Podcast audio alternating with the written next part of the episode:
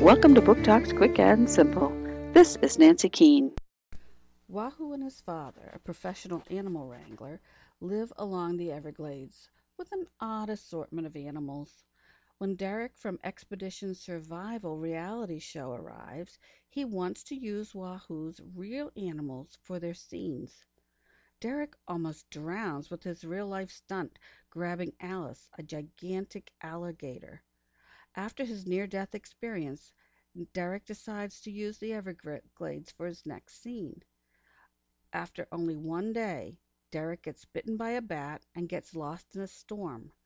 Read to see who wins on the reality show The Animals or Derek. Chomp by Carl Hiaasen. Knopf, 2012. Book Talk by the Pennsylvania Young Readers' Choice Award Committee.